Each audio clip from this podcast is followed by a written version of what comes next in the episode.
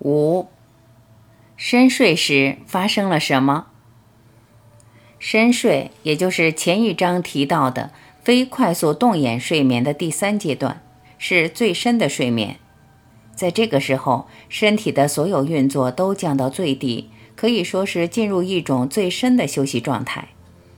从脑电图的特色来看，深睡又称为慢波睡眠，也就是在这个阶段，脑波变得非常慢，甚至出现了越来越多的德尔塔波。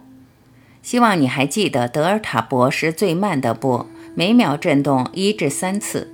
一个人在昏迷时的脑波就是这个频率。这种波在正常状态下只有在深睡时才有。当德尔塔波占了脑波的一定比例，例如百分之二十，甚至超过百分之五十，代表脑部越来越多的脑细胞在同步的慢慢振动。很有意思的是，这种同步是自然而然不费力的。如果有一点费力，也就不能成为深睡了。一个人如果睡不够，隔天自然会有比较多的深睡，直到睡得够了，尤其是深睡足够，快速动眼睡眠才会增加。然而，一个人刻意睡得比平时更久，不见得会有足够的深睡。不过，如果睡得少，隔天却没有疲惫的感觉，也许就是深睡足够了。深睡时，脑部的代谢和血液流量都会下降，大概只有平时清醒状态的百分之七十五。从意识的层面来说，深睡本身就是一个相当明显的超常意识状态。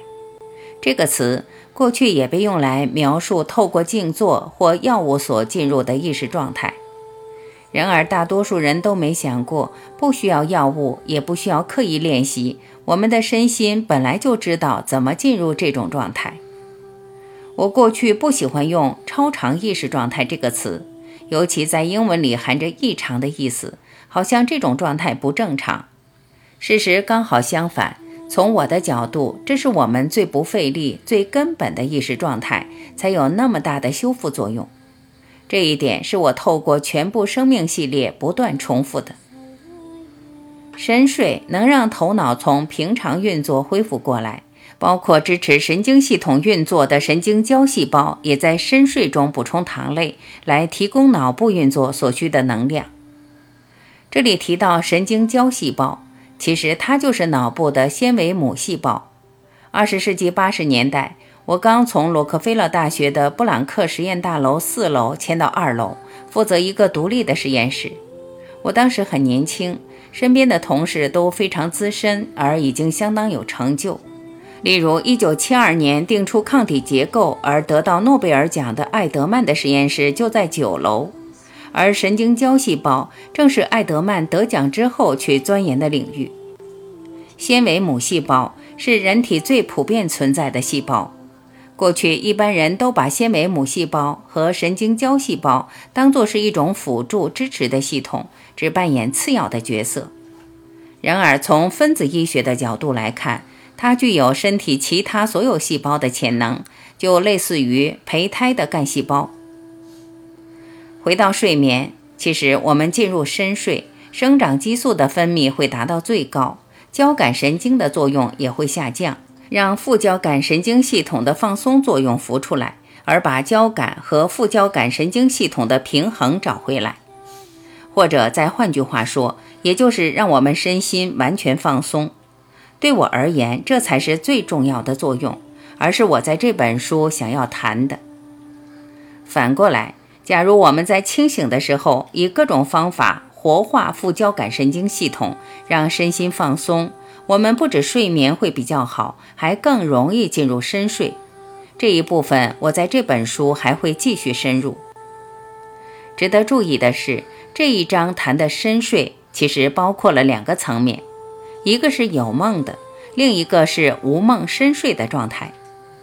前面也提过，梦不是动眼睡眠的专利，在非快速动眼的睡眠其实也有梦，只是我们通常不会记得。无梦的深睡是我透过全部生命系列特别强调的一个状态，也就是前面所讲的根本态。这种状态不光让我们身体达到彻底的休息，它本身也是最原始的状态，接近我过去所讲的觉。这种觉倒不是觉察到什么，而是轻松的根本的觉。这种状态本身带来解答人生的一个重要的钥匙。我会在下一本书《清醒的睡》表达得更清楚。深睡的状态让脑部所带来的休息和恢复的作用，其实对学习和认知是相当有帮助的。然而这一点可能和大多数华人所相信的刚好相反。华人在学习上相当强调苦读的重要性，甚至推崇古人读书，为了怕睡着，把绳子一端绑在头发上，另一端绑在屋梁上，只要打瞌睡，头一低也就痛醒过来了。不止如此，还有故事很生动地描述古人读书时，在手上拿一把锥子，只要一困就往大腿上刺下去，总之就是不让自己睡着。这种例子，我们现在也许会觉得太极端，是很遥远的古人才这么做的。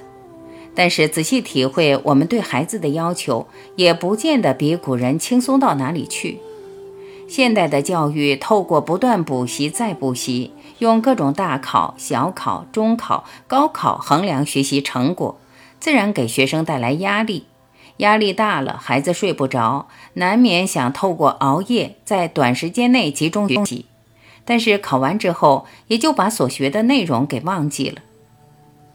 我们有时担心孩子不够聪明，总想帮孩子安排一切，却忘了孩子其实一点都不傻，他本来就可以找出自己的一条路。举例来说，从学习的角度来说，并不是熬夜苦读就能学得好，反而是越轻松，学习的效果越好。该睡就去好好休息。适当的睡眠可以帮助我们改善解题的能力。科学家透过实验证实，刚学会一种数学解题法就去好好睡觉的人，比起没有睡的人，更可能自己找出比较简单的解法。如果我们看过一组数字后就去好好睡一觉，也更容易察觉数字之间的微妙关联。我们以为学习会在睡眠时终止，大概没料到。睡眠反而可以提升认知和解题的能力。我因为多年在教育界的机缘，也常常和同事分享，每个人往往是在最轻松的状态下，心甘情愿投入学习，而且可以得到结果。甚至我们在轻松的心情下接收到的信息，反而是最难忘的。想想我们自己在当学生的时候，会选择投入一个领域。可能是因为在修这门课时，老师的态度让我们觉得很轻松、很自在，而且还让我们学得更好，心里没有障碍、没有压力，也自然让我们想投入。我也一直主张，给孩子的教育除了专业的训练，更要配合文学、艺术、哲学的素养，也要给学生一定的弹性，让他可以轻轻松松学得好，而走出自己的一条路。但可惜的是，在这一点上，我的想法和一般的教育家，尤其在亚洲，都是颠倒的。但是，只要我们仔细观察身边的孩子和他们对教学的反应，就会发现，我这里所讲的是再合理不过的了。很有意思的是，有些强调创意的企业，也知道适当休息的重要性。还会在办公室设立小睡专用的区域，让员工在白天需要时可以小睡一下。这么做不只是为了让员工精神饱满，还是希望他们可以更快找出解决方案，提出更有创意的做法，也就是一种正向管理。我自己也认为，要带动团体，最好采用正向鼓励和称赞的做法。透过正向的管理，不只是让人放松。更影响环境中每个人一天的心情，甚至影响一个人对人生的看法。我们可能认为只有人可以透过整合而从经验中学习，其实动物也是一样。美国伯克利大学的神经科学家进行了老鼠走迷宫的实验，每次只要老鼠找到出口，就给它一些甜点作为奖励。这种实验对研究认知功能的科学家而言，可以说是家常便饭。许多对记忆和学习功能的重大发现，就是科学家在让老鼠不断走迷宫的过程所归纳出来的。接下来，他们观察这些老鼠进入迷宫的脑部变化，发现每次老鼠找到出口，就会活化脑部一组特殊的神经细胞。当天晚上，老鼠深睡之后，也会活化同一组细胞，但活化的速度比白天清醒时更快。就好像老鼠虽然睡着了，还在不断重复寻找出口。经过深睡活化脑部细胞，隔天老鼠找到迷宫出口的速度也更快，效率更高。威斯康星大学麦迪逊分校的睡眠研究专家也提出，深睡的慢波可能是在清除神经之间的连接，而慢波中有时会爆发出一种既短又快的脑波，又称睡眠纺锤波，则将短期记忆转成长期记忆。换句话说，在深睡中，睡眠纺锤波就像把信息从计算机的内存写入硬盘。将原本只是暂时使用的短期记忆变成固定在脑海里的长期记忆，而另一方面，深睡的慢波好像可以洗掉多余的神经连接，让隔天又是一个全新而干净的开始。这些结果都在暗示着，透过睡眠，尤其是深睡，可以重新建立神经的连接，重新塑造我们的大脑，而改善记忆力，带来学习的效果。深睡就像是一座桥梁，将短期记忆整合到长期记忆，让我们得到更大的蓝图。其实，类似的实验是数不完的。过去，科学家也试着用各式各样的生物来做研究，用几本书都讲不完。也许你还记得，我在全部的你提过，如果我们要突破，一定要跳出更大的框架。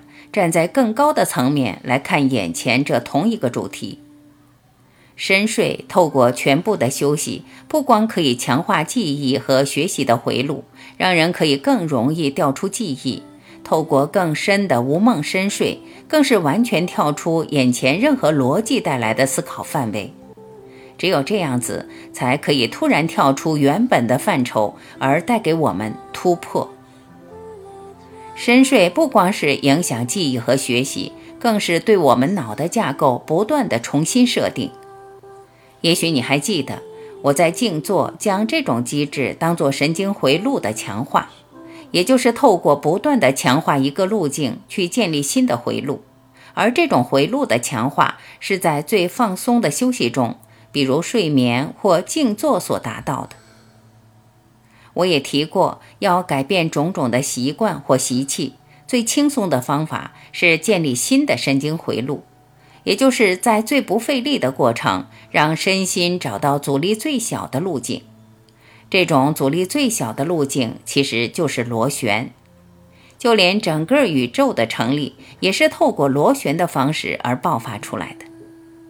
当然，回到深睡，除了认知和学习。它还带来其他层面的整顿和净化，这一点我接下来会继续谈。有用的几个重点：深睡为头脑带来最深的休息，深睡让头脑恢复过来。科学家认为是从神经细胞的层次重新塑造我们的大脑，而有助于记忆的整合与学习。其实我们都一样，是在身心最放松的状态下学习才会难忘。深睡透过全部的休息，不光可以强化记忆和学习的回路，透过更深的无梦深睡，更完全跳出眼前任何逻辑所带来的思考范围。这种突破，我希望每个人都能亲自去体验。要改变习气。最重要的是，让身心找到阻力最小的方式，而建立新的回路。